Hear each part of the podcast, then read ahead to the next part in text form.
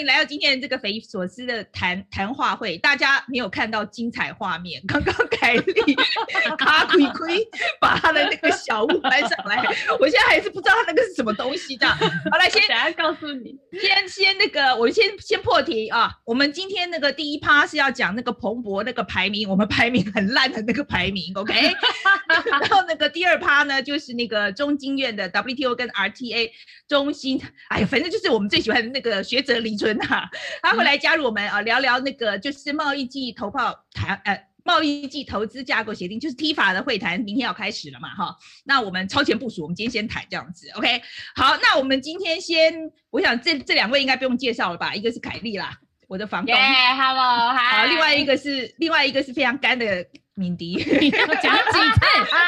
我是很干的敏迪。OK，我是好了，帮范姐清西瓜的房东。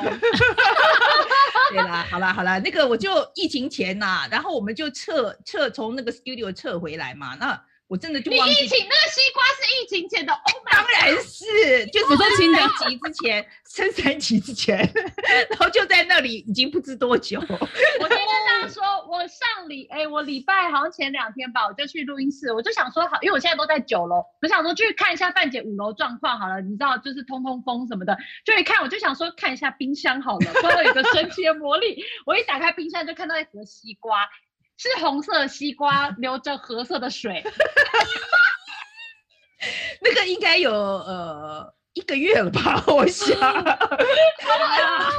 我已经完全忘记那件事情了，而且现在都没有去嘛，所以、嗯、所以就非常非常抱歉。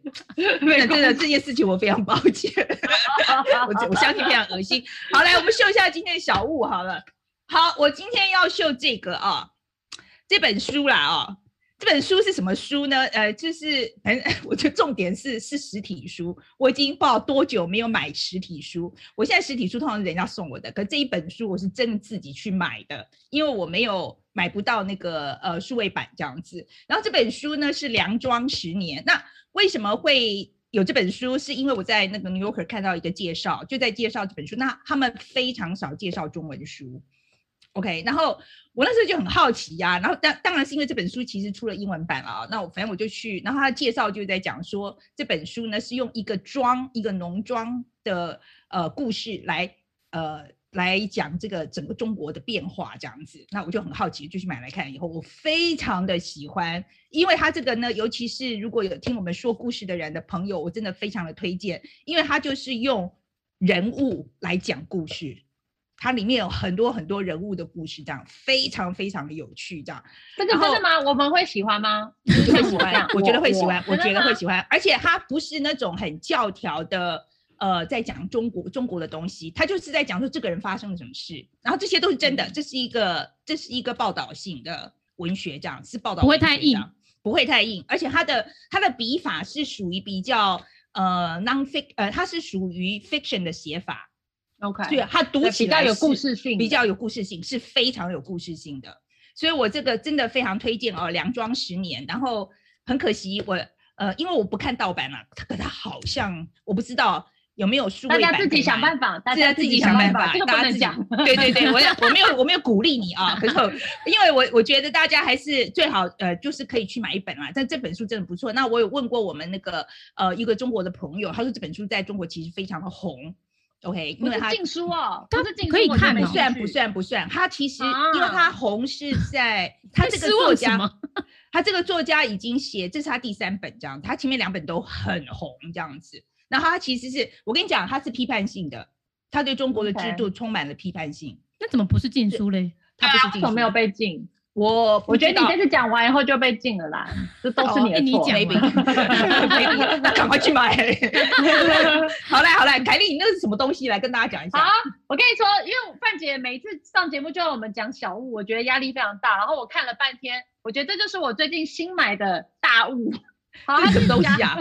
因为现在因为就是怕防疫，大家越来越胖，它是脚踏车训练台，就是把后轮拆掉以后，把脚踏车。放上去，它就可以带着你，然后搭配 program，然后可以骑全世界的山啊，oh. 什么就是非常非常大的训练量。好，我买来了以后呢，就一直放在地上，我脚踏车也没拆。然后我也找不到地方放，所以我现在不知道该怎么办。他超重，我一次都没骑过，就是就是花完钱就觉得已经运动了的概念。而且我现在还要把它搬下去。我可以想象大公主的脸一定是一一脸塞宾。好了，来敏迪来换你好了，来好，哎、欸，我也是输哎，刚好今天礼拜也是输、嗯、这个。微波瘦身常备菜，是不是大家都得瘦身了？是不是大家都在养胖自己？Uh -huh. 然后对，其实我实用啦。对啊，嗯、但其实这本我拿这本书不是表示说我在煮这个，是讲是我现在都叫我女朋友煮饭给我吃，然后就可以 就可以就是使唤她，然后吃好吃的东西。然后我觉得大家最近可以，就是我觉得大家可以把分成订，就是外卖跟自己煮可以一半，因为如果现在我们都不在外卖的话，那些餐厅可能都会倒。我已经知道好几个我喜欢的餐厅都倒了啊，已经倒了、啊。嗯，哦，呃，好，真的，而且是那种好几十年的餐厅。哦，对，其实老餐厅其实非常这次都很脆弱，因为平常的那个。它的那个利润可能已经很薄了，这一次就很容易就顶不过了。嗯，好，那我们就谈谈这个今天的这个国际新闻吧。哈，谈正题啊，那个闲话聊完了，OK。好，那我们先讲那个可心的选题啊，可心这条选题我就非常的喜欢。嗯，他说这个月四号呢，金正恩啊，就是北韩那个金正恩啊，他就时隔近一个月就出席了公开的活动。那国际媒体都发现他变瘦了，那外界都在猜测他的健康状况。那到二十五号呢，朝鲜的中央电视台就播出节目，那一个人就在受访当中，这是真的。他就说，人民最心痛的是看到敬爱的总书记同志看起来更瘦了。每个人都说他们激动的落泪了，还有心碎了，什么对，真的心碎了这样子。OK，然后呢，他是不是饿到肚子了？就是吃的蛋糕不够。然后我我真的是，我觉得这真的很夸张，这样是集集权国家，这个真的不能待啊，真的很可怕。然后这个分析就认为这是政治宣传的一部分啊，因为这个北韩在最近就遇到了粮食危机，那官媒就主动提及金正恩变瘦，可能是在暗示这个伟大的领导人正在跟大家一起受苦。那另一方面呢，由于这个北韩的官媒啊不可能报金正恩负面的消息嘛，所以可能也推断啊金正恩是应该是为了巩固政权才去减肥。那我是不知道为什么。为什么减肥可以巩固政权，避免早死？三高吗？我是不知道这两个为什么有关联啊。不，呃，真的是有这样分析这样讲了哈。那我们呃，其实说实在，北韩这个粮食危机哦，呃，是蛮其实很可怜，因为他们在一九九四到一九九八年间那一次饿死了很多人。呃，我我今天看了一下数据，它是二十四万到三百五十万人之间。那因为北韩的这个消息不透明嘛，所以到现在没有人知道到底饿死了多少人，所以这其实真的蛮可怜的啦。然后，可是今天这条新闻就看了我这啼笑皆非这样子，就为什么这样子也可以上很大的新闻？那我自己呢，现在正在体验那个饥饿三十啊，哦，对，你多久了？你现在多久了？对对，你多久？嗯、对，你第一做了嘛？对对，饥饿三十就是呃，希望就是呃。希望大家体验一下饿的感觉，哈，知道说，因为现在呃，全世界很多地方都真的有粮食短缺的问题，这样，然后希望大家体会一下饥饿的感觉，然后呢，一方面可以捐款，然后另外一方面呢，也不要浪费粮食，OK？那所以我现在其实差不多进入二十四小时。哦，你已经吃饭二十四小时，二十四小时，我没有，我没有真的完全没有吃，因为他这个是他们讲的哦，就是说，no no no no，什么叫偷吃饭？好，你可以吃一点流质啦，因为我有胃溃疡的毛病，我其实不能够这么久没有吃。所以说我其实有早上有喝 latte，、嗯、然后中午有吃一个 yogurt 这样子，就是听起来就不是一个很好的方式。latte 不会是瓜味吗？可是就就等于吃一点就吃一点 whatever 这样子啦。好，可是我现在呢？办法主持节目哦，好厉害哦，真的晕吧？还好哎、欸，还好哎、欸。看到你们就很高兴哦。然后那个我这边我们来做一个这个网友互动啊。既然我已经差不多二十四小时了，请大家来拍我马屁，把我当做金正恩这样子啊。比如说像我瘦成这样，怎么样怎么样这样子。来，凯丽来，你先来，你要拍我马屁。好强人所难哦。快点，为什么要讲这种？呃，哎，网友，哎，我跟你讲，大家。好，哎，这个大家呃，网呃那个电电脑前面的朋友们，你们你们可以拍我马屁啊，请你们大家用我觉得自己发挥创意。身材好好，可以去拍全裸写真集了。哎呦，我们找范姐去拍全裸写真集，加一。全裸写真集，偷懒加一个屁呀！因为我不敢啊。没有，我没有想到，因为我不敢啊。他应该很敢，你不要你不要这样子怂恿他。好，来，敏迪换你来，换你拍一下马屁。范姐，你我我觉得你看起来真的是一点都没有瘦，但我觉得我已经感觉到你很辛苦，你很难熬了，你不要再这样下去了，你一定要好好照顾自己，好不好？范姐，你的年纪我们很担心。干他妈的，你这个是叫拍马屁吗？这样算拍马屁吗？OK，好，来，有人说伟大的范委员同志。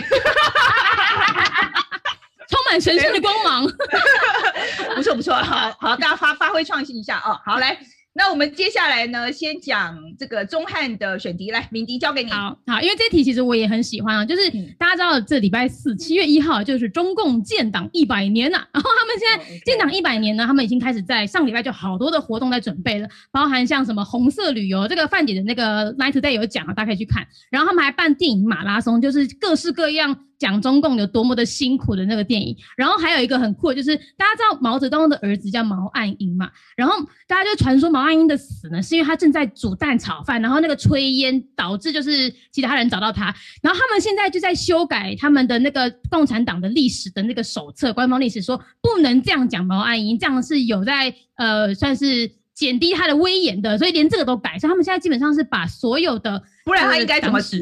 就不知道他们就是说不可以这样讲，所以要讲怎么？他怎么死的嘞？而且 他他连这是什么六四啊、文革什么都已经被抹去了，然后几乎不讲文革了。所以他们这一次建党一百年，已经把过去历史都抹掉，然后开始什么展望未来啊。然后毛泽东的哎，那个习近平的这个人崇拜越来越高涨，这样。嗯，对，OK，好，对，然后这个。这个凯莉，我我记得你对这一点有一点，对我有意见。我们今天本来要讲这一条，凯凯莉就觉得 有什么好讲的，这样。不是今天大家在就是报题目的时候，然后敏迪就说啊，这个中共建党一百周年，我觉得好多什么可以讲讲。不是，我就觉得，因为我看到很多什么 BBC 啊、CNN，他们都一直讲，因为要讲给白人听，因为他们不认识毛泽东，他们不认识习近平。你不觉得这些故事我们已经听到就快烂了吗？就是。对呀、啊，讲不出新的角度，嗯、对我们来说就是尝试啊，对不对？我就说不要，不要讲，我要讲疫苗。其实说实在，我刚听的时候我也觉得蛮无聊的，我真我真的也觉得，因为我们一样，我红色旅游已经讲完了，我就觉得那你还有什么可以讲的？哇，一定蛮好笑的吧？尤其抹去历史这个东西，呃，不不过我是说真的啦，就是的确是呃，抹去这个历史这个东西，我是比较忧虑一点这个部分啦。哈，就是我不知道。是不是真的？一百年以后，真的没有人知道文革啊，知道六四，尤其是六四这些事情？哎，好，好嘞，敏迪，下一条是你自己的选题，换你来讲。敏迪又会觉得很很硬很干，哈，就是加拿大，我要讲加拿大的那个无名种，他们最近连续两次发现了有上百人的无名种，然后而且大部分都是儿童。那其实这个无名种都是发生在他们以前在这过去一百年有一个所谓的寄宿学校系统，那这个系统其实是他们利用教会的势力呢，然后对他们的原住民儿童去做一个文化种族灭绝。那为什么我想要讲这个新闻？是因为这个新闻其实它不止加拿大的事情而已，它其实现在牵扯到两个国家。第一个是教廷，因为就是罗马天主教嘛，所以杜鲁道他自己道歉说啊，我代表加加拿大跟你这么道歉之外，杜鲁道现在叫那个罗马教廷的教宗方济各也要道歉。他其实很强硬的态度。那第二个就是中国，因为杜鲁道，等一下，米迪，你再把它讲清楚一点，为什么呃教廷需要出来道歉？好，因为过去那个呃。呃，寄宿家庭系统里面，寄宿学校系统其实是加拿大跟着这个大部分是罗马天主教的的神父啊、修女啊一起去办的这个学校。他们就是透过呃这种信仰植入的方式，强迫这些原住民去抛弃他们过去的信仰，然后用甚至是在这个学校里面发生了很多神父性侵女学生的或者是男学生的样的的事情，甚至他们旁边学校有一个炉子，学生都晚上听到那炉子在烧，是因为他们信心的。学生们生出了小孩，直接拿去丢掉烧掉，所以这个是其实对。然后他们就是要把整个信仰抹掉，然后叫他们去祈祷，叫他们去学天主教的一些信仰文化，这样子。嗯，对。对，所以这是为什么？就杜鲁道说他自己也道歉了嘛，哈。然后呢，他也要求教廷要道歉，教廷还没有嘛，对不对？还没，目前还没，还没教教廷还没有嘛，对。嗯，好，那接下来还有这事情。教廷真的很忙，因为我有看到，就是 BBC 有讲嘛，波兰他们最近提出报告，对，就说这个过去一年半以来呢，有发生这个三百多起，就是也是你知道天主教的这些神职人员性侵小男童的事件。对，然后一百三百多起哦，然后也是一样，然后就讲到就是教廷应该要正视这个教会这个问题，然后也是要道歉。那他们好棒哦。对，他们好忙哦，他对啊，他们好忙。可是我们不要骂太多，因为新天主教信徒很多。好，然后，然后那个，然后那个，还有，可是这个加拿大那个还没完呢。对，好，反正就是加拿大最近才在那个联合国人权理事会里面，杜道带了四十，就是领四十四个国家一起谴责中国新疆那个种族灭绝嘛。然后中国人就反击，就是说，你看你们加拿大自己也发生那个事情，你们要不要自己照照镜子哦？照那个赵立坚真的这样讲，说照照镜子。然后在中国反击的时候，同时间，委内瑞拉啦、伊朗、俄罗斯、白俄罗斯这些国家也都站出来，站在中国这边回击加拿大。所以，其实我觉得这个新闻很特别的事情是，现在就连人权这件事都在分边站了。呃，是，嗯，没有错。而且，不过我每一次哦碰到这种事情，我真的觉得，就是说，我觉得我们真的好像大家比烂嘛。就是说，你看，嗯、你就是我今天说你说你这个人权的这新疆的这人权的问题，就说你自己还不怎么样怎么样，我觉得这真的在比烂这样子。而且我是说真的，我再讲一遍，国际新闻是呃他山之石可以攻错，我觉得是要拿来让自己警惕，自己家里不要发生这样的事。不是让你让你拿来原谅你家里发生的事，OK？我觉得这个原理要搞清楚，这样子。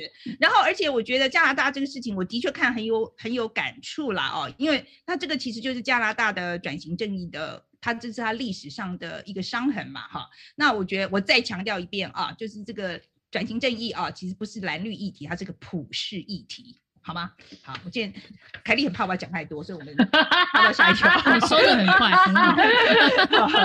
好，下一条是我自己的选题啊。那我这个我我要选的就是这个有一个新研究就指出，辉瑞跟莫德纳就是就是这个 mRNA 疫苗啊，它这个新的研究就是说，这种这两款疫苗超级有效。而且呢，应该是打了以后，你就不用再打 boosters 了，OK？就是你打两剂，嗯、你就的保护力会非常的强。而且他甚至又在讲哦，他说搞不好你一辈子都可以不用再打了啊！啊，他说谁敢这样？真的吗？没有那么多变种哎、欸，对对对，他是说，然后他有讲，他是说，他是说，只要这个病毒有但书了，他说病毒只要变种，不要变得太厉害，但是变得多厉害。他没有讲，可是他就说他呃，因为其实莫德纳跟这个呃，就是 BNT 这两款疫苗，现在知道对于 Delta 应该是没有问题的，应该是防护力是防重症啊，对，防重症。然后那个可是 Delta Plus 说实在就不晓得哦，就是在进一步的这个变种。可是基本上我我我说实在这个新闻哦，对我来讲，为什么选的原因是因为我觉得他们在做这个研究的时候，呃，他的这个数据啊，就是人家研究方法非常的透明。真的很有公信力。比如说他他的方他用的方法就是呢，他其实人数没有很多，他是找了四十一个，然后里面有八位得过 COVID 的啊，四十一个人里面有八个是得过 COVID 的。嗯、然后呢，两个这两个人呃，这些人就全部又都打过这个两剂，然后在这中间再选十四个人，那从从淋巴结去做采样，然后他们做的非常的小心，他们是三个礼拜。采一次，四个礼拜时候采一次，五个礼拜又采一次，七个礼拜、十五个礼拜再采一次，这样子。然后，所以他一公布之后，很多专家就说，而且他是公布在那个 Nature 这个呃医学期刊上面，这样子是一个很有名的医学期刊。所以他就说，很多专家就在讲说，这个研究做得很扎实啊，觉得这个很有公信力。这样，我现在一直就在讲说，像中国的疫苗，它其实数据上一直有这个问题，就是不够透明。嗯。嗯 A Z 的疫苗其实数据上其实也出过问题嘛，哈，有有一度啦，有一度。可是他现在这个问题应该是矫正过来了。可是我现在就是说，我希望我期许啦啊，高端跟联亚疫苗做出来之后，也有人去做一个很有公信力的实验，然后说真的很有用，然后发发表在医学期刊上面。我觉得真的这个这个东西是。你知道，我意思是说，如果你的研究报告、你的研究做得够透彻，你的这些实验、这些数据是经得起考验的，我觉得我们一定会拿到授权。OK，可是就是你的方法论啊，这些要经得起考验。OK，当然这需要时间啦，对不对？嗯、现在他们都说他们会去做嘛，对不对？嗯、把三期做完什么什么的，但就是要时间要等啊。不过我要回答一下，回应一下 Ken 说的哈，因为 Ken 就说我不信，我不信，我不信，他在网络说啊，这个 态度是我加的啦哈。他说以色列。以色列都打 Pfizer 啊，可是他们现在也是一直中啊，就是也很多人确诊啊，我不信，我不信这样。Oh, OK，好，OK，好，你学 Ken 学的不像，对，完全他没有懂胸，他没有懂胸，啊，对他不会这样子。好了，那凯莉讲一下 Ken 的选题来。哦，对对对，哦，好，我想说叫我干嘛哈？Ken 今天选的哈，他就说这个中国啊。嗯他之前有捐给呃这个越南五十万剂的国药疫苗哈，就是中国的疫苗嘛。那越南政府就想说，哦好啊，那拿到中国疫苗，那他就规划要打给谁嘛？他们就说，那我们就打，比如说在越南中国公民，然后还有一些越南人，他们想去中国念书或工作，他们也可以优先打，或者是在中越有一些居民嘛。边境的居民呢，也可以给他们打。那他们就发出了这个规划以后呢，那中国政府就很不爽啊，他就觉得说啊，不行啊，你这个当初有答应我们说中国的疫苗先打中国人啊，怎么可以先打一些奇奇怪怪的人呢？所以他们就下了指导棋，那越南就只好暂时就先撤回他们这个疫苗呃疫苗施打的计划。那 Ken 就觉得非常不爽，他就觉得送人家疫苗还管人家要怎么打，啰里吧嗦，他觉得很烦。但我个人是觉得蛮棒的。你看哦，如果中国也送我们疫苗，然后台湾政府也 OK 的话呢，那中国政府就跟你说，你们要先打中国人呐、啊，那我们就可以知道他希望我们先打谁了，那我们就可以知道谁是境外势力了。你计划通哎、欸，其实我其实这一点我其实蛮好奇的，就是中国疫苗进来之后，到底就是说。你就你就让他进来嘛，然后看谁去打，不就结了吗？你 就看多少人去打嘛。我觉得在那边一直一直在那边 argue 这件事情，我你就进来嘛，然后看谁去打就好啦。真的，而且我现在看到 LINE 里面有很多人都说，嗯、你看一会说 AZ 不要打，一会说 AZ 要打，一会说不要莫德纳，一会说要莫德纳。嗯、我还有看到人家说，你看中国已经打了什么十四亿人口都没事，所以疫苗最好。我想说你去打。好。我觉得这个是我们今天选题的部分哦。可是我们今天的呃最呃就是我们拿来做那个第一趴的这个主题啊，就是蓬勃排名这个东西。那呃主新闻来，我交给凯莉来说啊。等一下，好了好了，刚刚那个等一下，我先看一下。你要被称赞对不对？你想对，我要被称赞，我要被称赞，我要看一下。记得这件事，我要看一下，我看一下，我看一下，等一下哦。对啊，为什么？等一下，我要看一下啦，等我一下。我们念给你好了，我们用你们念好的方式好好。对，来来，有人说，范姐你是民族英雄，人民的希望，也开心。哎，你好肤浅哦，你好适合去这个极权国家当领导人哦。对，我很适合，我巴不得。OK，对，范姐气色很好啊，美的无法直视啊，身材好，气质好，绝对是凯莉很难达到。这谁啊？Sky 是 Sky，说得好。还有嘞，还有嘞，还有半姐瘦到快要被当成背景模糊掉了，他根本没有用模糊啊！哎，我觉得，哎，我觉得大家有潜力哦，可以去住几个国家，可以，可以，有潜力，有潜力，有潜力，有潜力。好，来，我们现在呢，进进入我们那个今天的第一趴哦。好，来，那个凯莉，这个彭博的主新闻来交给你。对，我想大家很多人应该都有看到这个彭博出全球抗疫韧性的 resilience 哈，不是那个个性的韧性，是你的那个弹性的那个排名哈。然后就说什么台湾第四十四名啦，然后前三名就是什么美国、纽纽西兰，然后瑞士，然后中国是第八名之类的。那这这一点你知道，我觉得台湾人就是很爱被排名嘛，只要排名后面就会不爽，所以就大家就开始不高兴啊，然后就吵成一团啊，就说你看蔡英文政府没做好啊，我们台湾怎么到第四十四名啊，丢脸这样。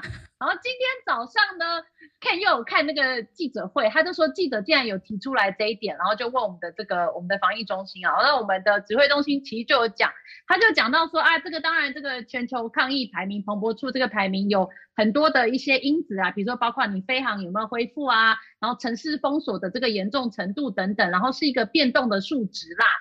也我想他们的意思就是说，大家也不用太紧张，我们正在努力哈。那当然这是指挥中心的说法。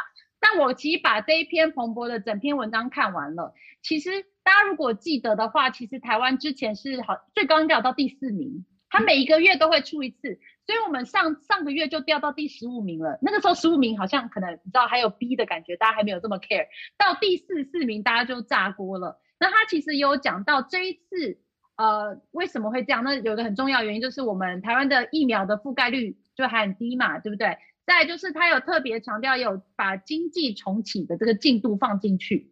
所以疫苗覆盖率是一回事，那它也要确保说你的这个人流移动困不困难啊？你的航空有没有恢复？所以过去其实美国是在，我记得他们是那么二三十名就非常非常烂的一个状况，他们这一次就突然跳到很上面，因为他们就是几乎是经济慢慢在恢复正常了。嗯、那那这一点比的话，那台湾现在还是一个，对我们还差很远。别人去年别人去年的事情嘛。对，因为我们基本上这个整个经济是关起来的嘛，锁起来的这样子，所以所以这个部分我相信得分非常的低啦。不过说实在，好了，我先我先讲一下哈，呃，我我先讲一下我负责的部分哈，我的负责部分是因为这一次这个数据其实有几个标准嘛，一个就是要看呃，就是刚刚凯丽讲的啊，呃，它就是疫苗的覆盖率非常的重要，然后还有就是经济重开的程度嘛，哈。然后另外有两个标准，其实是最低致死率，还有高筛检率，就是筛检率，这四个呢交叉以后 看出来的。那其实你，我觉得我们这个排名你是不冤枉的啊。我们致死率是不是蛮高的？嗯。我们的筛检率是不是蛮低的？嗯，蛮。对。然后我们的疫苗覆盖率蛮低的。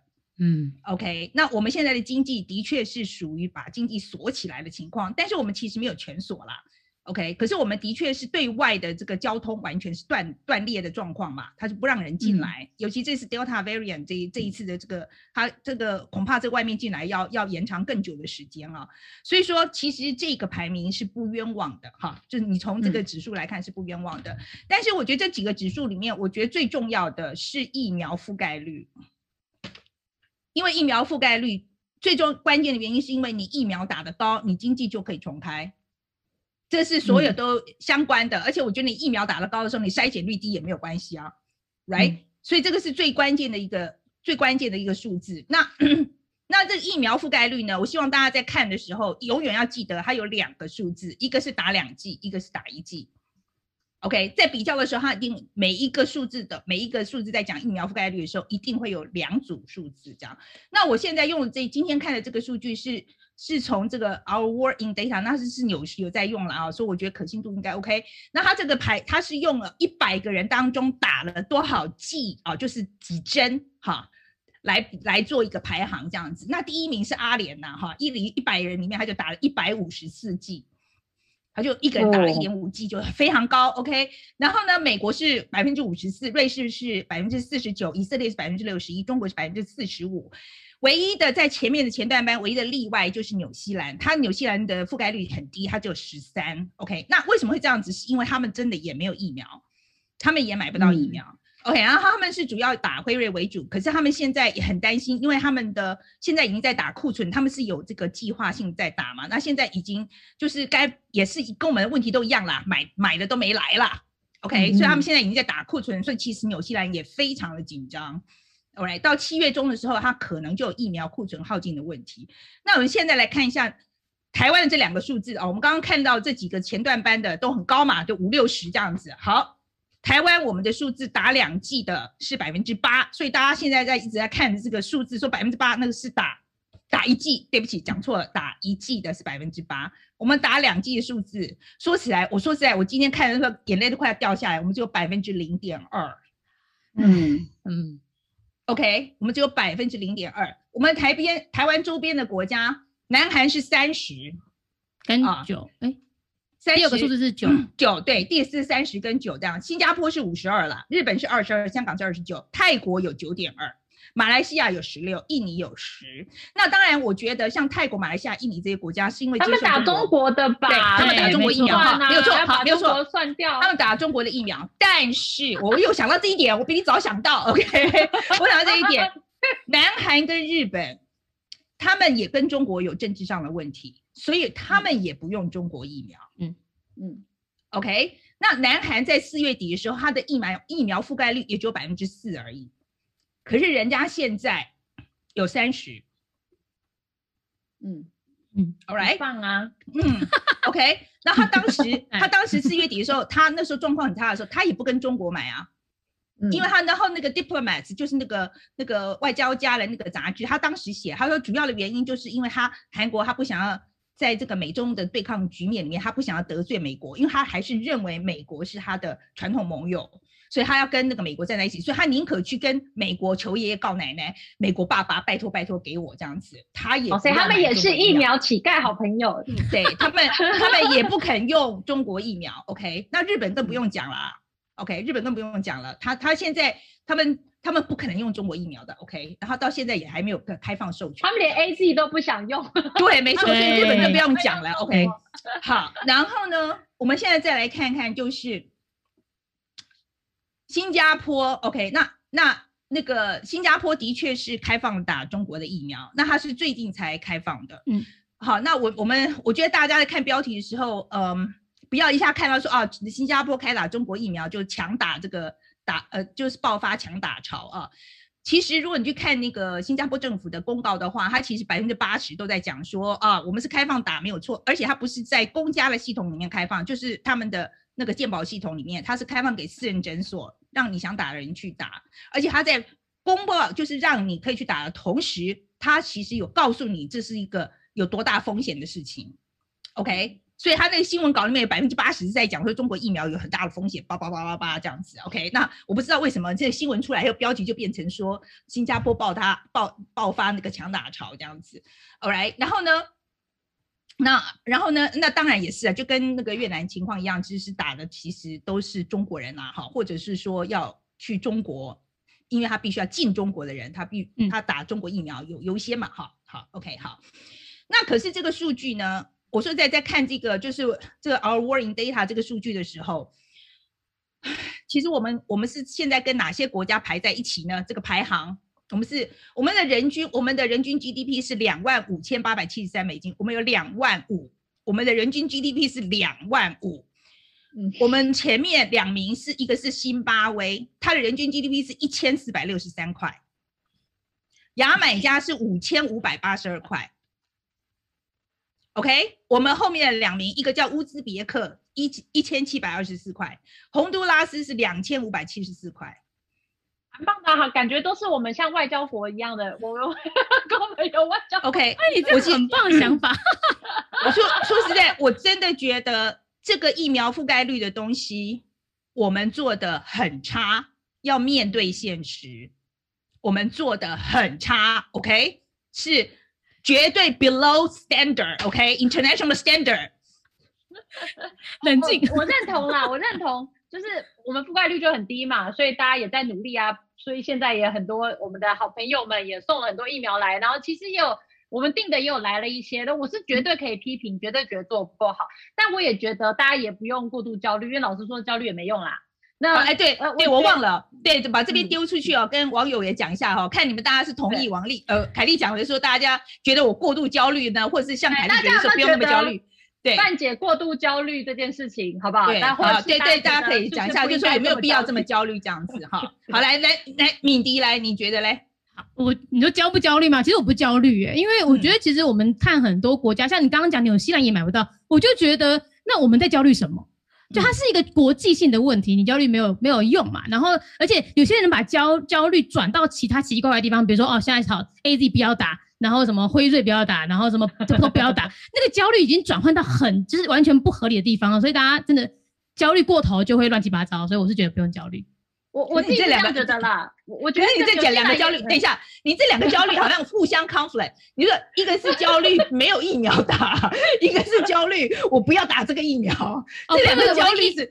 我的意思是，大家的焦虑会乱窜，就是你原本其实这问题就只在一个我们拿不到疫苗，但是大家就开始把问题开始就论呃，假设现在疫苗飞进来两百五十万剂美国疫苗进来之后，大家就开始把焦焦虑又转移到别的地方。就会觉得我还我们还是没有做得很好，还是就是我我觉得这个是有点过头了。好，我跟你讲，这个请交给我们网友们，我们大家讨论一下啊，告诉我们你们的想法。然后接下来我来敏迪来告诉我们，就是疫苗代工，因为疫苗策略啊，其实有三三只脚嘛，哈，一一个就是去买啊，哈，一个是代工嘛，一个是自己做，right？那我们上上我们前两个礼拜我们有讲过啊，就是我们国产疫苗我们自己做的部分，然后来那个敏迪今天整理了啊，就是一些那个代工的部分这样子。好，我其实就讲我们最熟悉的，就南韩跟日本啊。然后，呃，大家今天不知道有没有知道有个消有个新的消息，就是诶，从呃一个媒体说传说我们要去接 Moderna 的代工，但是今天早上国国卫院他没有正面回答这个消息，他只说哦，我们正在要学习 mRNA 的这个疫苗的生产。但实际上有没有接 Moderna 代工不知道。那我们想要，呃，我先来跟大家讲一下，最近我们很关注的一个国家叫南韩哦。南韩大家都知道，就是他们有生产 AZ 疫苗代工嘛。那我先跟大家讲一下，南韩的 AZ 疫苗，他们是几什么时候跟 AZ 签约的呢？是在去年七月。去年七月的时候，AZ 根本还没有过第三阶段。也就是说，南韩其实很聪明，他早在 AZ 还没有过第三阶段的时候，就跑去跟他签约，说我们要生产你的一代的疫苗，所以他们才可以在今年四月之后，后来就是除了自己代工，然后跟美国买很多以外，就是他们的疫苗的这个施打率才会这么快速的拉升。那今在大概这这礼拜吧，我们又看到了一个最新的消息，就是韩国他们说他们要帮俄罗斯疫苗代工了，就是那个 Sputnik。对，哦，有没有？大家第一个反应就是俄罗斯疫苗，就是它。这个它虽然号称有九十二 percent 的防护力，但真的有这么透明吗？其实我们听到俄罗斯疫苗的反应，应该是跟听到中国疫苗是差不多的。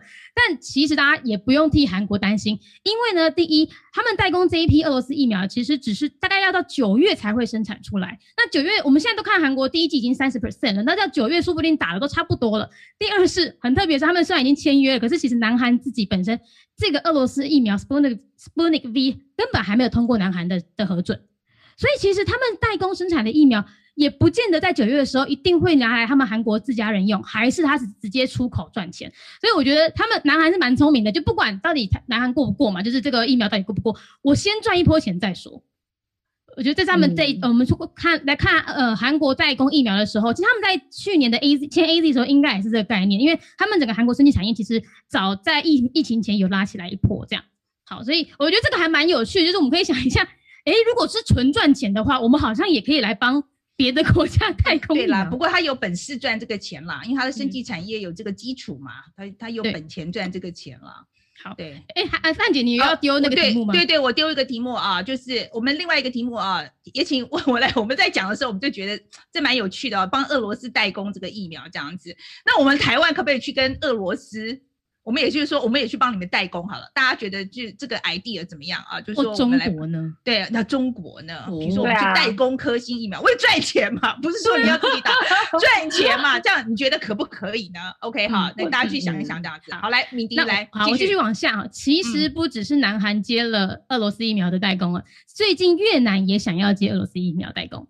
那越南的话，其实他呃，因为我我在上上个礼拜有说过，越南他们疫苗现在大概只拿到了一点一亿剂哈，还还是不够快，而且他们只是签约买到而已，还没到货。那越南总理就觉得说啊，现在到货状况太差了，我们现在很紧张哈，所以他就决定不不如自己做。他们现在就总理去请 WHO 牵线，说看能不能找俄罗斯呃这个疫苗的厂商授权给他们去做生产。那目前还没有拍拍板定案，可是我们可以看见，就是像南韩或越南这样的国家，他们其实不在意。到底是俄罗斯的还是呃中国的？他们其实就觉得啊、如果有代工的机会，我就是接。那我们回来讲一下日本。日本现在除了代工 AZ，他们其实呃有一间制药公司叫做武田制药，他们也在谈代工 Moderna。那这个武田制药它本身只是代理商买进来而已。可是呢，现在呢就是在评估说啊，因为同样的也是辉瑞那一支哦，现在在欧洲供货不稳定，而且送到亚洲其实蛮麻烦的，所以他们也是跟越南一样，日本就评估说，要不然我就自己直接做这个 Moderna 的疫苗嘛。那 Moderna 就说好啊，反正他本来就打算在亚洲。布建一个产线，跟直接在亚洲卖，就是产地直销。所以呢，他们就觉得，哎，日本的药厂可以选择。所以我觉得这这个拉回来看，今天台湾为什么会冒出一个，哎，台湾要不要接？台湾是不是要去谈莫德纳的代工？其实应该就是莫德纳他释出了一个想要在亚洲布建产线的这个消息。那台湾人可能到时候的竞争对手就会是像日本或韩国这样子的代工名额了。嗯，希望拿得到啦。其实，其实我可是我可是我不知道看。看不出来产能，对不对？不是看不出来是不是很积极。然后莫德纳这个东西的确是、哦、呃，因为德国那个辉瑞那个东西又又要透过欧盟啊什么什么的，然后就中国的那个手就伸进来了，还麻烦这样子。那莫德纳是美国的嘛，感觉上好像应该是不是会容易一点？就是、嗯、也许啦，我我猜啦。可是我现在我不知道为 什么我们我们不知道我们是做不出来呢，还是？还是有什么问题卡住？因为我相信现在应该是很积极，就是任何任何方式可以，只要不要用中国疫苗的任何其他方式都在尝试当中。所以，所以我就不知道为什么莫德纳这个东西今天早上我看新闻的时候，他还在说是正在努力当中。对，所以我不知道是在哪里卡住了啊。这个事情，我觉得我们我们也是动作比较慢啦，因为没办法，一开始我们疫情守得也比较好，所以大家也都是啊，我 OK，你先打这样，所以 有可能在那个时候就也没有那个动力去这么积极，都都有可能。其实我们是永远不知道的，就到底多积极这件事情。对，就是说呃，所以 焦虑没有用，焦虑没有用。我觉得这个，OK，好，我我觉得，我觉得，我因为我我觉得，呃，我其实很不喜欢说人家在做事，然后我们一直骂人家这样子，我觉得这个态度非常不好，这样。可是我是真的觉得监督政府也是我们媒体的责任，OK？嗯，好，好，好，来，我们看一下，我们来看一下网友的答案，好好不好？要先看焦虑那一题吗？好，我们先看焦虑的，焦虑的在哪里？焦虑的，就大家都说你太焦虑啦。大家都说看到了，范姐冷静，焦虑也没有用，范姐冷静。好，这边太焦虑。他说，就算疫苗现在来一堆也打不完，不要太焦虑。好，焦虑可是不能恐慌，谴责，但是要有建设性这样子。嗯、OK，好。然后可是有新的病毒一直出来，就很焦虑。那做不好是事实，不过也不用太紧张。OK，好，我先告诉大家为什么我这么的紧张，因为我觉得台湾现在的状况非常的脆弱，尤其变种病毒已经进来了。所以我觉得这个疫苗的东西必须要给他很大压力，用你全部所有的资源去做。我希望这件事情可以压力大到你要放弃你的，就是比如说如果意识形态的问题或是政治的问题，嗯，OK，我觉得压力要大到让他要去放弃这个东西。OK，同意耶。你说，你说就是就是，比如说今天要承认九二共识才能拿这个疫苗，也不至于承到九二共识，也不至于 啦，也不至于啦。可是我是说真的，我觉得如果这中间，我觉得压力大的时候，很多政治盘算，我讲了还不是面对中国而已，还有国内政治的这些政治盘算，嗯、要压力大到他要放弃这个东西。OK，可是我我说实在，我 I don't know。OK。我觉得我还是我还是觉得我我还是觉得我们 being critical 是应该的，是必要的。所以我觉得范姐就是不用到放弃，嗯、或者说其实只是说呃，我们不会说呃，我之前投民进党，然后我现在就都不能批评民进党，我现在只变成我可以批评他，我可以建议或者说我可以大声的说你这里做不好，但这样子讲也不代表我们放弃了政治立场，只是就是给建议。这个人没有错，而且我是真的觉得做的不好就是要点出来，这不是这不是我们的责任吗？我再讲一遍，这不是我们的责任吗？这不是我们，不然我们做媒体干嘛呢？伟大的范委员，真 是。没有，而且我觉得最近不是还有新闻说我们的国产疫苗第三期延后，是不是？就是大家好像就是我觉得大家在讲政府、嗯、是延后吗？还是还是紧急授权延后？呃，紧急授权延后，紧急授权延后，就是说。其实政府有在听大家的疑虑，所以我觉得范姐讲的是有用。行不行啊？行不行啊？其实我觉得有批评有用啦，但是我觉得刚刚那个粉那个听众讲的很好，就是批评要有建设性，我觉得很就很棒啊。我觉得是，但有建设性。嗯，我觉得是。好，然后呢，我们来看一下那个代工的部分啊。好，好。可以哦，代工去打我，呃，代工去打别人，我可以，不要打在我身上就好，能赚钱。他说代工赚钱很好，不要打在自己身上啊，代工不是问题，所以大家都同意哦。代工，我想这个是包括科兴在内吧，中国疫苗在内吧，哈，代工俄罗斯疫苗应该用中国台湾的名义才有办法，对啦，是俄罗斯，我就是觉得这政治上可能没有办法，根本你拿不到授权，好不好？我觉得俄罗斯怎么可能鸟你？哎，有人说不要科兴、欸，哎。哦，他说，呃，科兴要养病毒母汤哦，哎，这个其实有道理，哎，就万一跑出来这样，好来，这个有有根据吗？等一下，I don't know，有没有根据？没有根据，没有根据。好来，然后来，我国有生理实验水，但没有没有带过，这什么意思？我也不懂。再说再说中国疫苗是生理实验水，你们开心我好不好？OK OK OK OK，好好好好好，是这个意思。OK，好。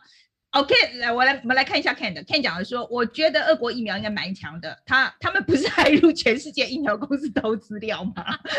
理论上应该是最强的疫苗。全世界疫苗资料大集大成就是俄国。好，来，然后呃，他有一位说不要，哎，他说要代工就要代工比较好的，这样才能够偷偷偷这个呃偷才有办法偷偷限制出口给自己打。哦，你说跟那个。衣那个衣服一样，工厂一样，就是这样，这边装几件，然后往外丢，往外白牌的。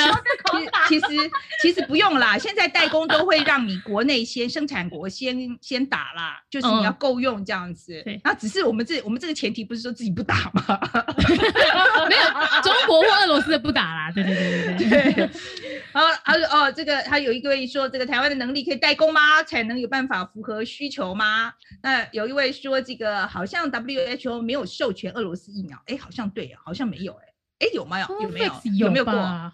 我立刻，COVAX 好像有哎，有 COVAX 应该有，哎，看一下看一下哈。好来，那卫星五号看数据是效力还不错的啊，对，九十二。对，然后然后这个台湾要做俄罗斯代工，还是要面对意识形态的问题？感觉代工的话，有可能会被变美国变相制裁。是的，我觉得我同意，这是个问题，美国爸爸可能会不高兴。然后。在联会不会这个通过三期都不知道状况下就要代工？那台湾刁民绝对不会同意的。看看高端疫苗现在被打成什么样子。可是代工，呃，我觉得这个里面有很多议题啦，因为国产疫苗是国产疫苗议题，然后这个还没通过三期就说要代工，因为当初韩国也是这样，所以很早就拿到 AZ 代工。对啊，就是啊，就是跑得快，跑得快也有它的风险啦。嗯，可是说实在那个时候就跟投资一样。对呀，那个时候代工，可是说。哎，是哪一个国家去谈，就是要去呃授权德国那个，然后后来没过，也是赔了一堆钱。不是 BNT，不是 BNT，是新的蛋白疫苗。哦，好吧，没看到，反正解盲没过。好，那没关系。OK，他们就是也是也是你要先赌嘛，对不对？然后你赌输了就愿赌服输啊，不然没办法啊。对呀，所以像那个美国有钱人家做法，就是每一支他都赌啊，都买，他就一定会中啊，他每一支都压。我们记得去年那个疫情刚开始的时候，美国就跑去跟德国 BNT 就很早，那时候根本不知道谁疫苗最强，他们就去把它谈下，因为美国就是要全部垄断，也是对呀，也蛮屌的。对呀，就是国力强有国力强的好处，对，就全部撒这样子。哎，我补充一下啊，Sputnik 还没有过。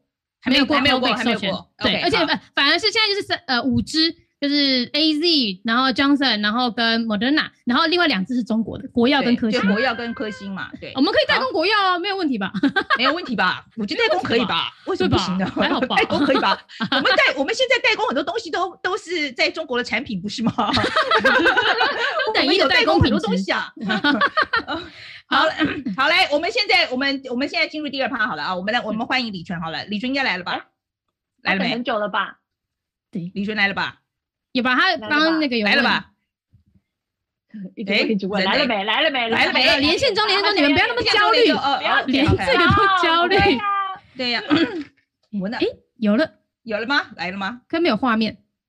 All right，好了，那那个哦，来了，来了，来了。哎，Hello。哎，你这个，你这个好漂亮哦！对呀，你你你看，我没有想到，我没有想到你们节目是这样子上线的，那我措手不是？我怎么要怎么样上线？工作人员聊一下，突然间就上线了，赶快整理一下。我们其实是这样子啊，我们前面都已经一个人都先唱一首歌了，所以你先唱一条来听听。抱歉，我有偷看你们直播啊，没有唱歌。不要骗人。好啦，那个李春啊，我们我我们这一次啊，就是因为这个 T 法嘛，哈，那我先跟大家讲一下这个基本的资料好了，就是明天要开始重启这个谈判，然后我们是中间已经。五年啊。五年没有谈了啊，这是重启谈判。然后呢，当然就中国就抗议嘛啊，就是什么一个中国原则，巴拉巴拉巴拉哈。然后呢，那美国就是说这个是呃，美国持续坚定支持台湾，并且强调台湾是领先的民主政体跟关键的经济跟安全伙伴，所以双方将持续加深包含经济在内各领域合作。好，那我觉得第一个问题就是，你真的觉得有这个含义吗？就是表示我们双方要 加强合作了。我真的觉得有这样的含义，呃，我举我举数呃几个数字，第一个啊，呃，其实美国我我赶快算了一下，大概有接近六十个 TIFA 协定，跟全世界各国加总起来哦，呃，光是非洲就、呃、对不起对不起，我打断一下，我觉得先跟大家解释一下什么是 TIFA 好了，没错，对啊，到底什么是 TIFA？对，也太 TIFA 的 TIFA 的这个呃呃，它是一个协定，它的协定哦的全名哈、哦、叫做这个。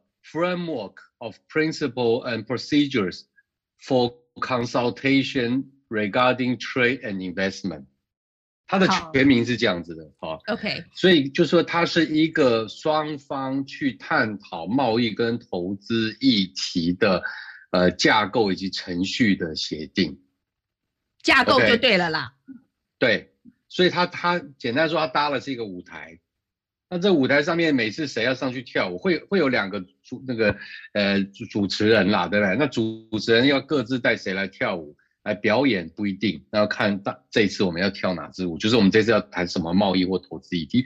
但他有几个关键是，第一个，他谈的是贸易与投资，所以他不会他不会去谈这个什么政治啦，不会去谈军事啦，好，它会聚焦在贸易投资。第二个，它既然是一个呃舞台，它是个平台，所以它本身并没有说设定我们一定这次要谈什么或下次要谈什么，每次都是由双方。呃，来决定说，呃呃，我们这次现在关切的重点是什么？好，所以它是一个架构协定。那这个架构协定是来推，去来谈贸易跟投资的这种。他说 consultation 就相互咨商，就他没有用 negotiation 这个字哦，他是用 consultation，哦，相互智商这个字。怎么办？这样听起来没用哎。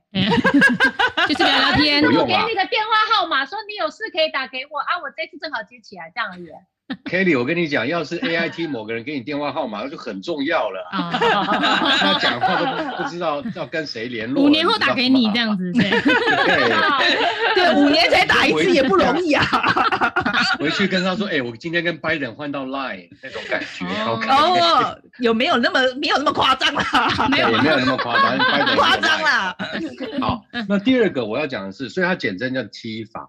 那所以他在谈的是开会，就是这个协定是要求双方哈，在一个比较有制度的呃情况下去举行这样的一个对话会议。所以呢，它里面规定了很多的条款，都在谈什么？谈谈说这个 T 法的委员会，它叫 TIFA Council 啊，怎么样召开，什么时候召开这样子。OK，好，那你现在可以回答我刚刚那个问题了。所以是是不是真的表示美国要跟我们加深关系，经济？或是经济领域的关系，是不是？喂啊，不会吧？哎哎哎，他他卡住了，故意的吗？是不是他故意的？他卡住了。是太空战士的地方吗？他卡住了，他卡住了，这下我们怎么办呢？哇塞，我们机下加嗨，哎，回来了吗？好，好，回来了，回来了，好，冷静，来，回来，回来。奇怪了，我我。看那么多视讯会议，从来没断线，你们太热了。好来，好来，那讲一下了，赶快那个，我怕又断讯，赶快回答。所以，所以它是一个很重要的会议，因为呃，因为台美很多对话机制，可是很多对话机制比较是那种临时性，就是有问题我们大家才开会，不像 TIFA，它其实是双方有坐下来双，就是 AIT 跟我们的那个 TAGRO 就是驻美经济呃驻美代表处有双方有签字的哈，所以它是一个比较有制度性，比较比较有这个。呃，系统性的在来进行那个经贸对话，OK，, okay. 那这是背景。回到刚才问题说，为什么它很重要哈？第一个原因，你知道那个美国的谈判代表 Catherine Tai 就是戴琪了哈，他其实算是他父母都是台湾大学毕业才去那个美国的嘛哈。就是他三月十八号上任以来啊，六十个呃五十九个 TIFA 协定里面，台湾是其中之一，但是台湾是第一个开 TIFA 会议的。哦，OK，所以我们有我们真的是排在前面。我昨天特别去查了一下，嗯，对，OK。不是排是第 number one，嗯嗯嗯，OK OK，那所以光是从这一点，再加上说之前那个呃美国的疫苗很快来，当然我知道这有争议，疫苗现在是太敏感，但是美国的疫苗很快来，大家也知道，其实是我有听到美国有一些杂音的，有一些中南美洲的盟邦跟美国说，那、啊、台湾这么有钱，自己去买就好，为什么你要送他？OK，所以所以这两件事加在一起，我觉得第一个为什么这么快跟台湾？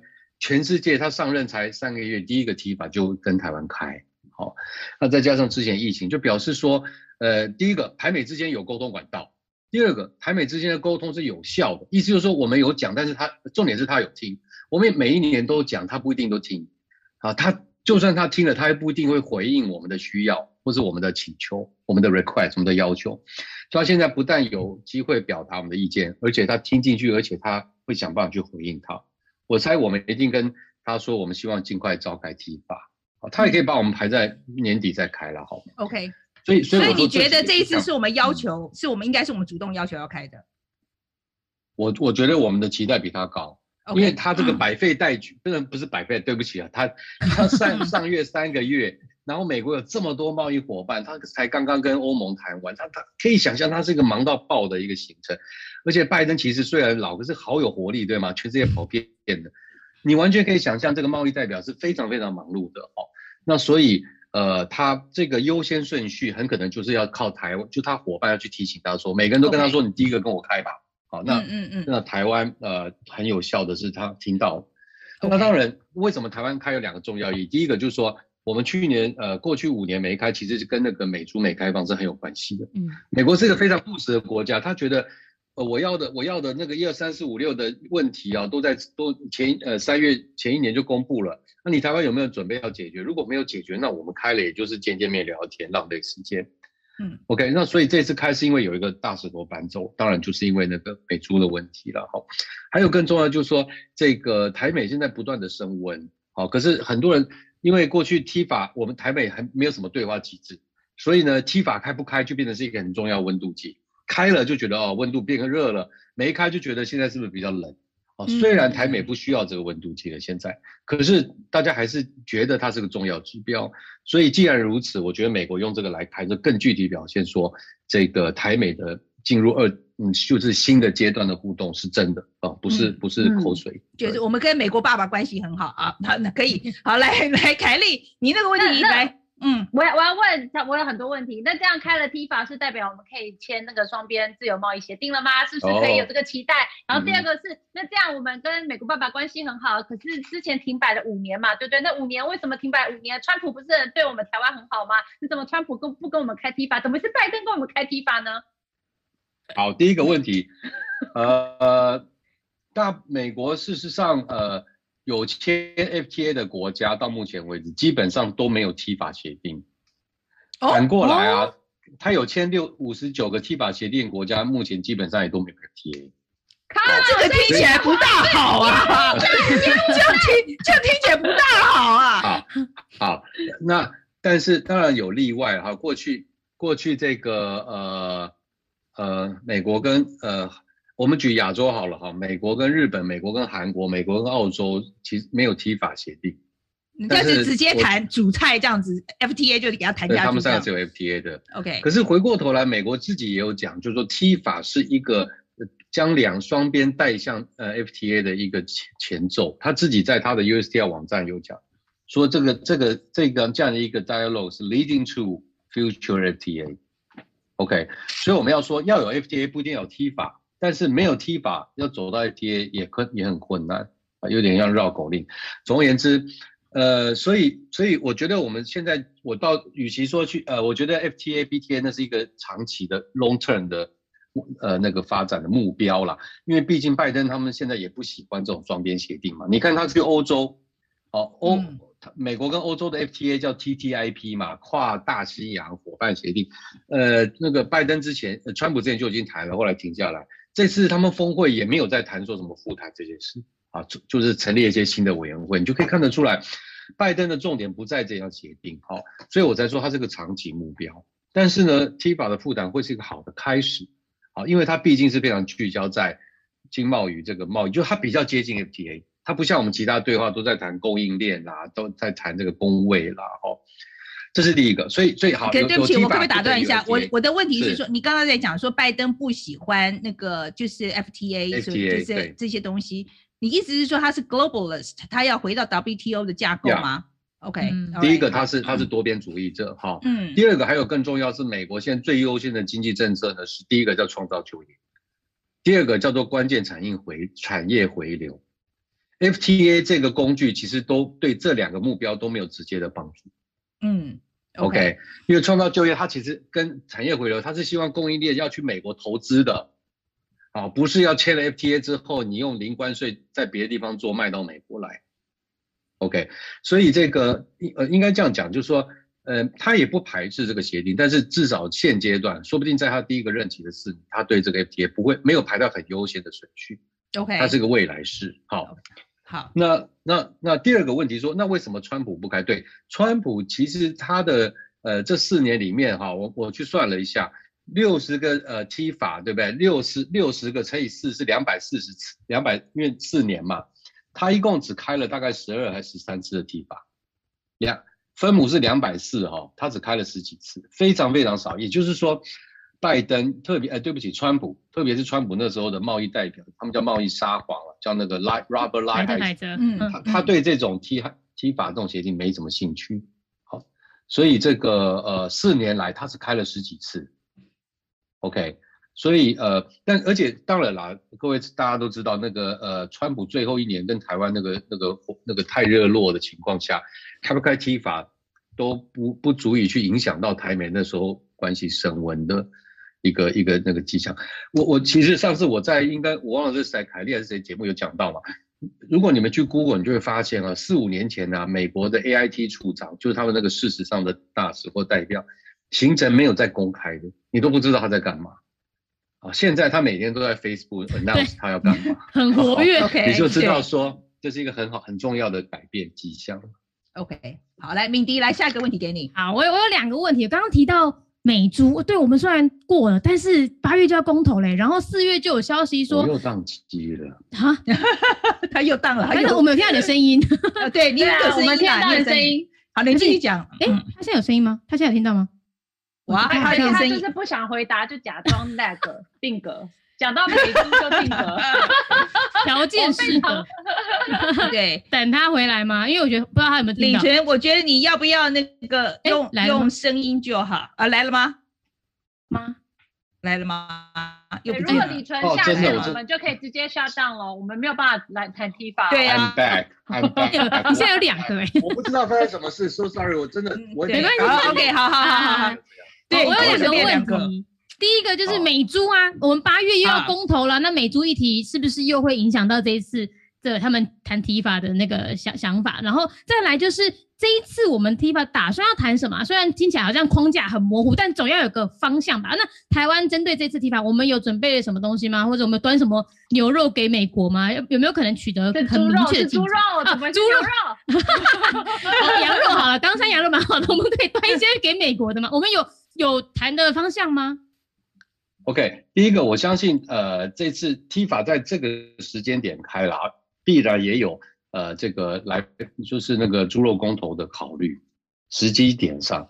我我我我想象我们在跟美国提出说，呃，晚开不如早开的请求要求的时候，必然也有告诉他们这个时机点是重要的。好，譬如说我们八月多就要公投了，那结果你给我台湾安排到十月开，那就没意义了。嗯，OK，我相信我们一定有跟美方表达这个时机点的 timing，就是在这这个安排上很重要。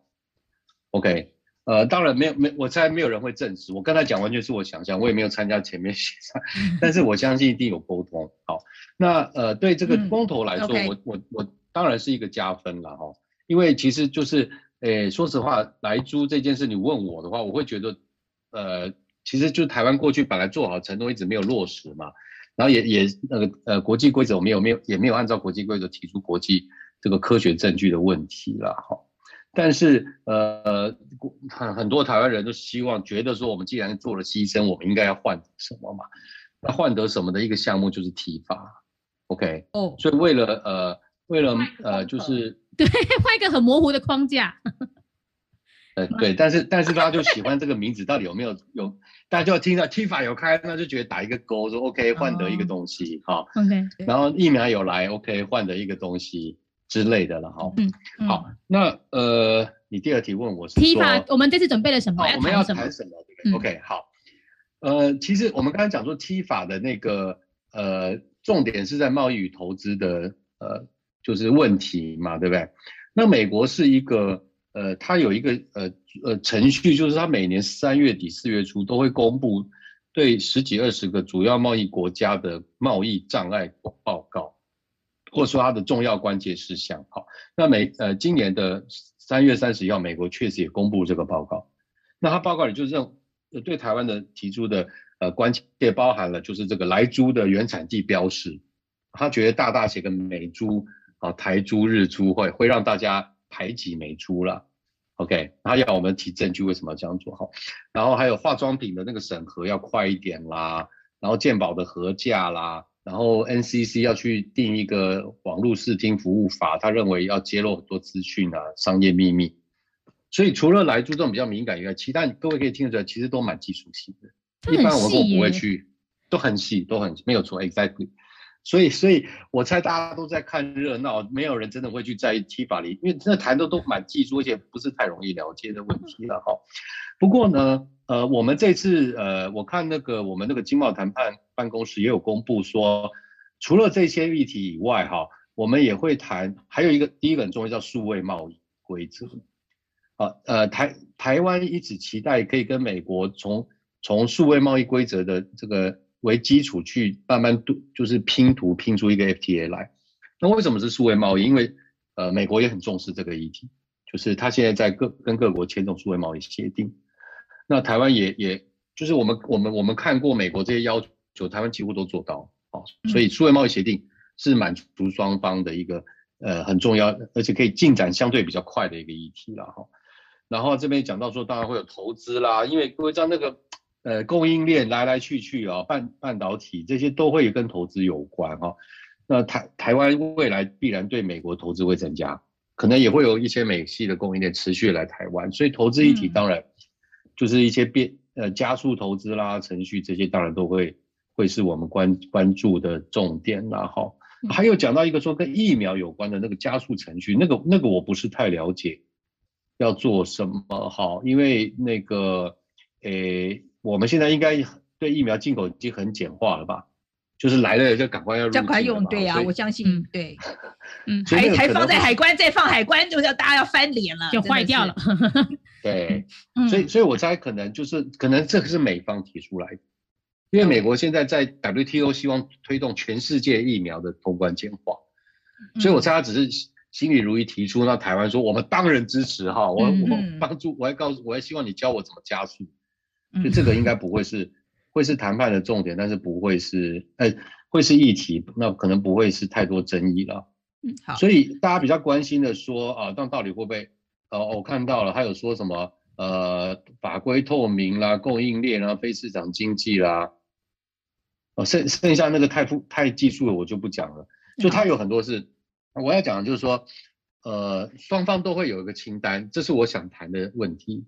啊，然后台湾说，这是我想谈的议题，我相信台湾应该会把，譬如说供应链的合作，OK，然后这个数位数位贸易的这些规则，好放在前面。那美方当然会把我刚才谈的，譬如说这个原产地到底合不合理啦，好，然后这个呃这个呃智慧财产权啦，还有就我刚才讲的什么化妆品啊、医疗器材这些议题放在放在清单。不过不用担心，T 法的惯例就是很少一次。都可以就可以解决事情的，听起来像一通电话用五年，听起来对 呀、啊，听起来就是个很没有用的东西。来，凯丽，换你问来啊？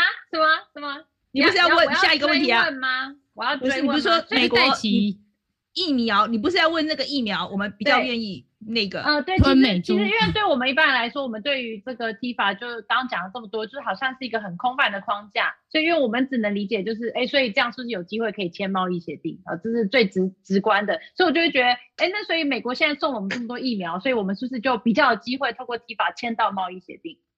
就是民意会不会影响这个？你觉得民意对这个美猪会比较有影响？范范姐有点 lag，大家讲到美猪就会 lag，对，就是民意会不会影响？我现在知道为什么一直 lag 哈，因为美猪，比呃应该是说民意充充其量只是让双方了解为什么我的清单上面优先前面五项是这五项，嗯，但是不大会影响彼此的立场。OK，好，因为这个双方都有民意。对吧？所以，所以，呃，在经国际上的互动是这样的，双方的民意各自要想办法去消化，通常不会想要对方去处理你的民意。是自己的工作。对，因为因为对方也会说不好意思，我的民意如果要比民意，我人比你还多，所以所以不能用民意，因为每个环境不一样，政治情况也不一样。哦，所以这样中国、俄国在谈贸易协定的时候就很简单，就不用考虑这个这样。啊，对嘛？他说那我们来表决一下啊，他说你要哪一个省来跟你投，我都赢你。所以，嗯，好，所以那个这个 FTA 还是长期啦，但是坦白讲，我觉得我们应该把心力放在。更有意义的，譬如说我刚才讲数位贸易啊，或者是说我觉得绿色经济也很重要。拜登非常重视，欧盟非常重视。相说相反的，台湾过去重视程度不够高，我倒觉得可以借用这个机会把我们自己的重视程度带起来，不要再省成本的哦，怎么样救地球又可以赚大钱？对，基本上基本上你的意思就是说，这个很大的我们可能拿不到，我们拿一点小的，就是 各个击破，拿一点小的就能够达成目标也不错。我我觉得其他协定的那个重要性不是不低于 FTA。嗯，譬如说我们签了一个譬如说半导体合作协定，嗯，我觉得它的意义说不定在此上比 FTA 更重要，对对对不对？或者我们签一个供应链合作协定，对，那签一个说台湾人才加加速取得绿卡协定，你们觉得怎么样？是不是？是不是比 FTA 更？对啊。好，那我们讲双方需要了。呃，我们来讲一下戴琪好了啊。然后那个这是可心的提出来的问题啦，他就是说这个这一次啊，为什么戴琪不会像那个啊之前那个贸易代表一样哈，会担心这台美 TIFA 会影响到美中贸易谈判？是因为这个民主党这个选票组成？你觉得是为什么？哈，你觉得他他为什么不会担？因为以以以前那个莱特海泽的确是他其实不愿意影响到，呃，他其实甚至到那时候，我甚至我觉得他其实对于那个关税的问题，他甚至都不希望影响到这个美中贸易谈判。那为什么为什么这一次戴奇感感觉上好像不大担心这件事情？嗯嗯。他有听到吗？他有在动，因为他有在眨眼睛。对对对，我刚刚听到吗？他在想，慢动作。嗯，OK。嗯，我我觉得你应该讲说戴琪为什么不像以前川普那样担心嘛？是不是？对，对。OK，呃，第一个就是呃呃美美中已经已经签署了，因为当初那个川普的时候一直不知道确能不能确定可以签署吧，所以他们一直要等到二零。呃，二零二零年一月，就是去，也，已经去年了哈。去年一月签了之后，才才大第一阶段协议才算底定了。在那之前，确实有传出说这个那时候的贸易代表赖海泽是担心的嘛，哈，所以不希望跟台湾太多的互动。嗯，那现在呃，这个戴奇他上任前跟上任现目前为止，他的说法都是说，我有很重要任务，就是要确保义务的落实。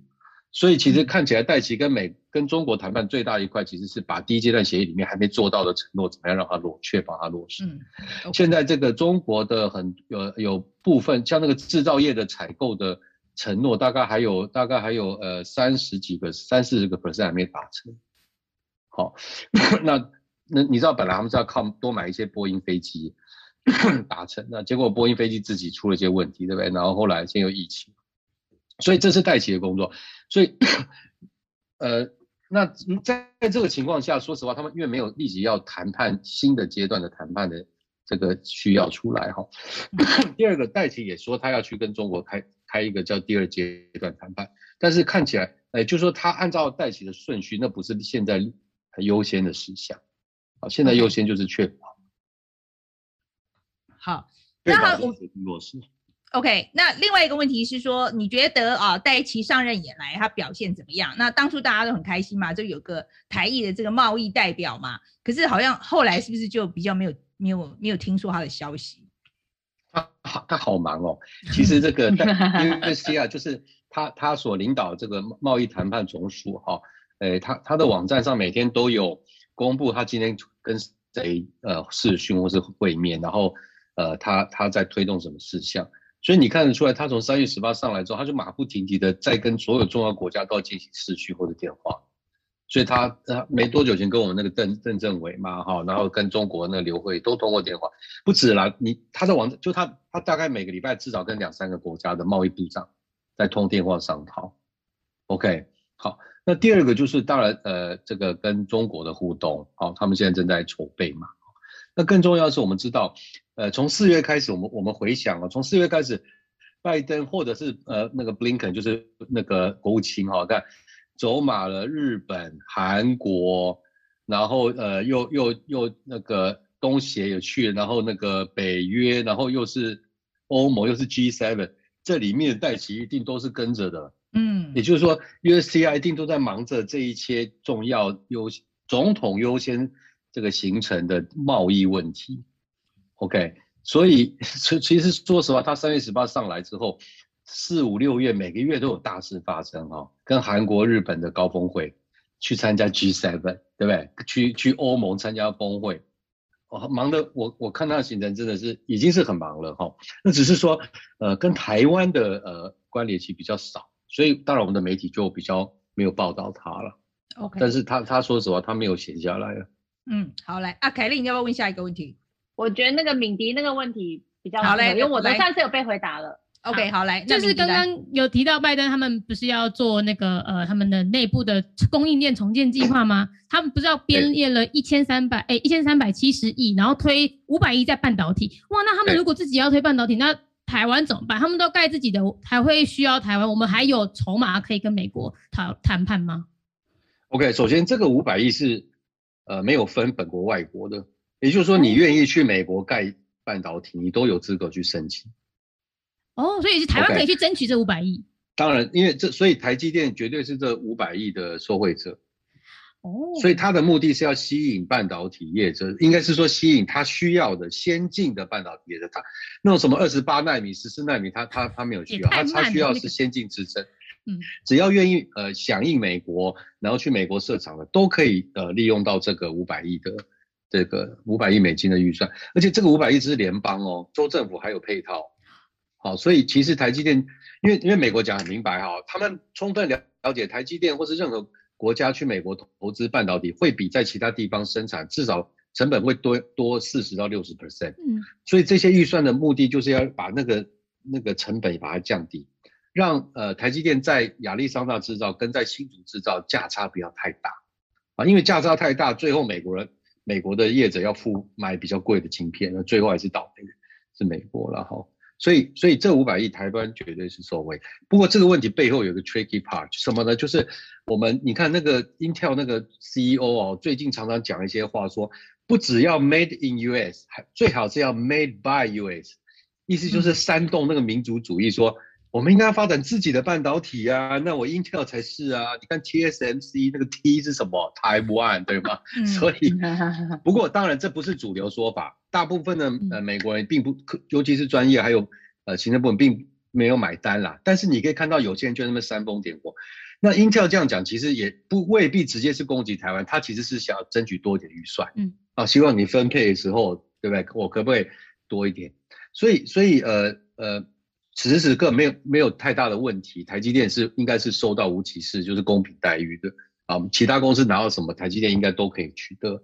那我们只是怕说有没有人在那炒作这种议题，国我们叫做供应链民主主义了，嗯、要要担心一下这个。可是，可是因为我们以前都说台积电，因为它很多比如三纳米、五纳米的厂都在台湾，所以台积电是台湾的富国神山嘛，就是他们不敢打台湾，因为厂在这里。那现在厂如果到了美国，对台湾台湾的重要性应该还是有被削弱的吧？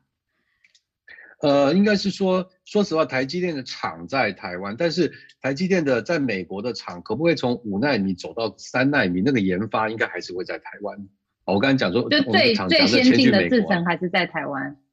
呃，应该说最先进的制程恐怕也会要去美国，美国人不会放掉的，他不会让我们说五纳米在他那做三纳米在新竹，他没办法接受。他可以接受是新竹也有三纳米，美国也有三纳米，因为美国的概念是它要增加韧性。他谈的是说，如果亚利桑那有什么问题，新竹可以出货；反过来，新竹如出了什么问题，亚利桑那可以出货。这个叫做韧性，就是备援的概念。嗯、所以，所以呢，这个他他不会接受说啊，三纳米全部都在新竹这样子做法，因为他没有办法达到我们刚才讲那种分散韧性的目的嘛。好，那我刚才是说，今天可以从五纳米变三纳米，需要大量高度的人跟资本的投入去做研发。那这个研发看起来会继续留在台湾。所以制造的工厂可能会台湾、美国，未来可能欧盟都会用。可是那个持续这个就是技术领先、先进制程技术领先的那个研发，如果可以继续留在台湾的话，那当然对台湾的影响就会比较小一点。但是必然会有影响。我你看，我我们卖我们卖给那个过，假设我们一过去卖一百美金的半导体给美国啦，那以后这个一百美金里面有二十块是在亚利桑那造。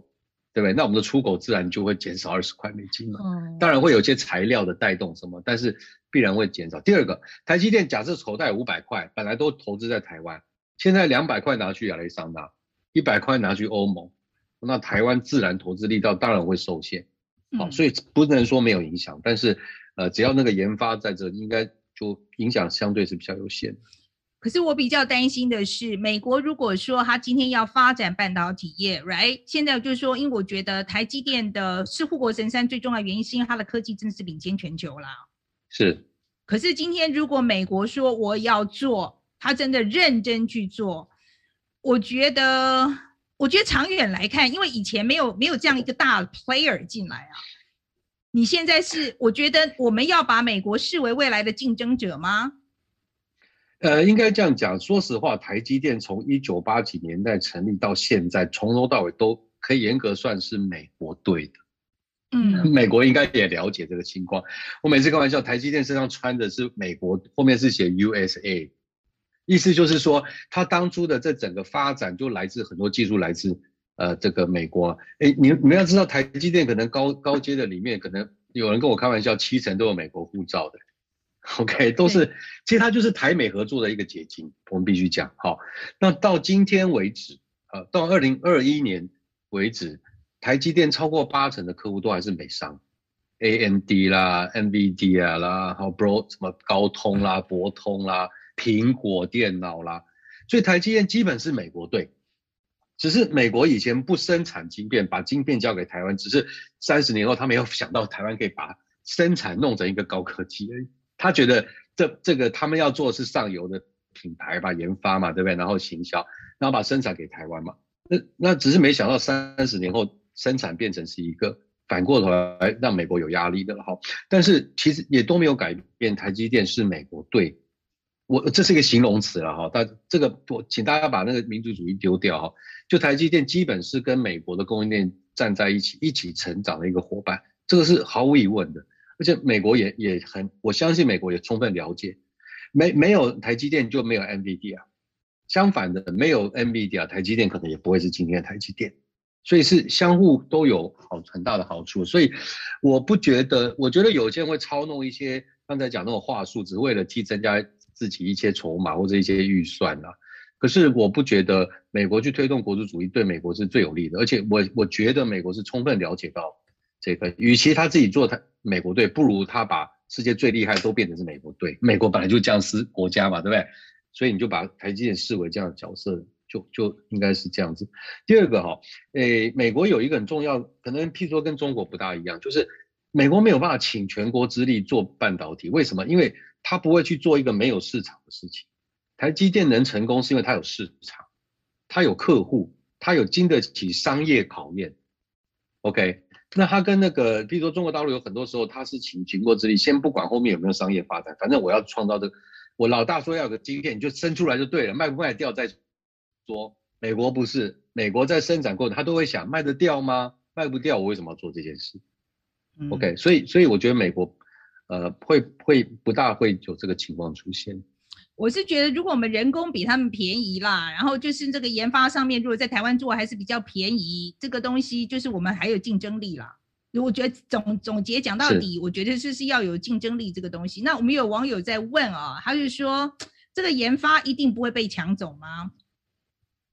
啊、呃，当然有可能。美国现在可能他呃，就是这次半导体发展，他很重视一点就是人才，所以他到处他未来可能会像大联盟一样，把全世界最厉害都挖走。